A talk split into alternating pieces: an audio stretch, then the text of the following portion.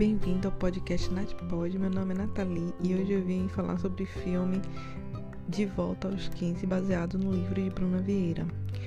Nossa, esse filme trouxe muitas referências da minha época, de quando eu era adolescente. Nossa, Tamaguchi, quando eu vi eles brincando de Tamaguchi naqueles celulares bem antigos. Nossa, nem dá para imaginar que a gente já passou pela, por aquela fase há muitos anos, há muitos anos. Eu, pelo menos, tenho mais de, de 20 anos, né, que eu tive naquela época. Então, é basicamente uma melancolia imensa ver quant, tantas referências quando a gente teve, quando pelo menos eu tive meu primeiro computador, meu primeiro telefone. Nossa, a gente para mandar uma mensagem era muito difícil digitar uma mensagem. E tinha que ser mensagens poucas, né? Porque era 25 centavos para enviar uma mensagem para a pessoa. Se a mensagem desse duas páginas era 50 centavos, tinha que abreviar muito. Então, por isso que as abreviações de, de MSN veio principalmente dos celulares, né? Que a gente usava muito MSN. Nossa, eu era apaixonada pelo MSN. Ainda lembro como hoje, eu não sei nem porquê o Hotmail, a Microsoft simplesmente tirou. Simplesmente decidiu, não, vamos ser Skype agora e vamos tirar aquela coisa maravilhosa que era aquela janelinha subindo no seu lado direito da tela. né? Então, tipo, nossa.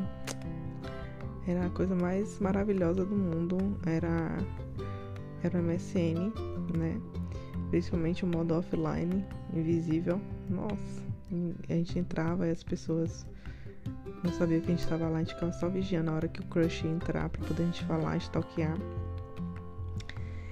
Mas o filme ele traz né, pra gente todas essas referências da nossa adolescência e mostra que a gente não pode mudar a vida do outro como a gente quer, porque tudo que a gente muda impacta não só na vida deles, como na da gente também. Todas as, as relações que a gente tem, tudo que a gente diz, tudo que a gente né, fala pro outro vai gerar uma influência positiva ou negativa, né?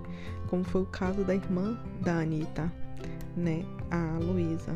Então a Luísa inicialmente, de, no momento que a Anitta não tinha ainda se, se metido na vida dela, né? Não tinha dito, não, você pode fazer o que você quiser, quem tá lhe impedindo, logo no dia do aniversário dela, 17 anos, o dia anterior, ela foi curtir com outro por aí, né? Não é mesmo? Com o Fabrício.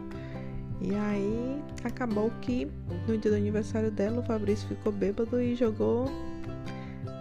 Jogou terra para todo lado, soltou o jargão lá e falou que ele queria e acabou que ela ficou bem machucada, fugiu de casa e aí você só assistindo o filme. Mas eu acho que tudo que a gente fala, tudo que a gente passa pro outro, que a gente faz para as pessoas que estão à nossa volta, ela tem influência sim na, na vida dessas pessoas, ou positiva ou negativamente. Eu acho que a gente tem que tomar muito cuidado, né, com as palavras, com, com, com os nossos pensamentos, que como a gente viu, né, no filme é, De Volta aos 15, que tudo que a Anitta fazia, tudo que ela dizia, trazia uma influência pro futuro dela ou dos amigos dela, né? Então é, a gente tem que observar muito, né? Que a gente realmente é e as pessoas que a gente se relaciona e como a gente enxerga essas pessoas. Mas o interessante é que a gente não pode ter medo de dizer o que a gente pensa, porque eu acho que a gente só vai ser coagido se a gente silenciar, se a gente se calar. Então, no momento que ela decidiu falar, né, quando ela voltou, ela falou: ah, isso aqui deve ser um sonho, eu vou falar o que eu quero, porque eu sei que isso aqui não vai fazer diferença nenhuma mesmo. Então, ela falou o que ela queria, né, achando que era um sonho, e no final, para ela, foi até bom, porque ela se libertou daquelas amarras, das, das opressões dos daqueles meninos que faziam bullying nela, do que falava mal do cabelo dela, falava que ela era feia, bochechuda e tudo mais.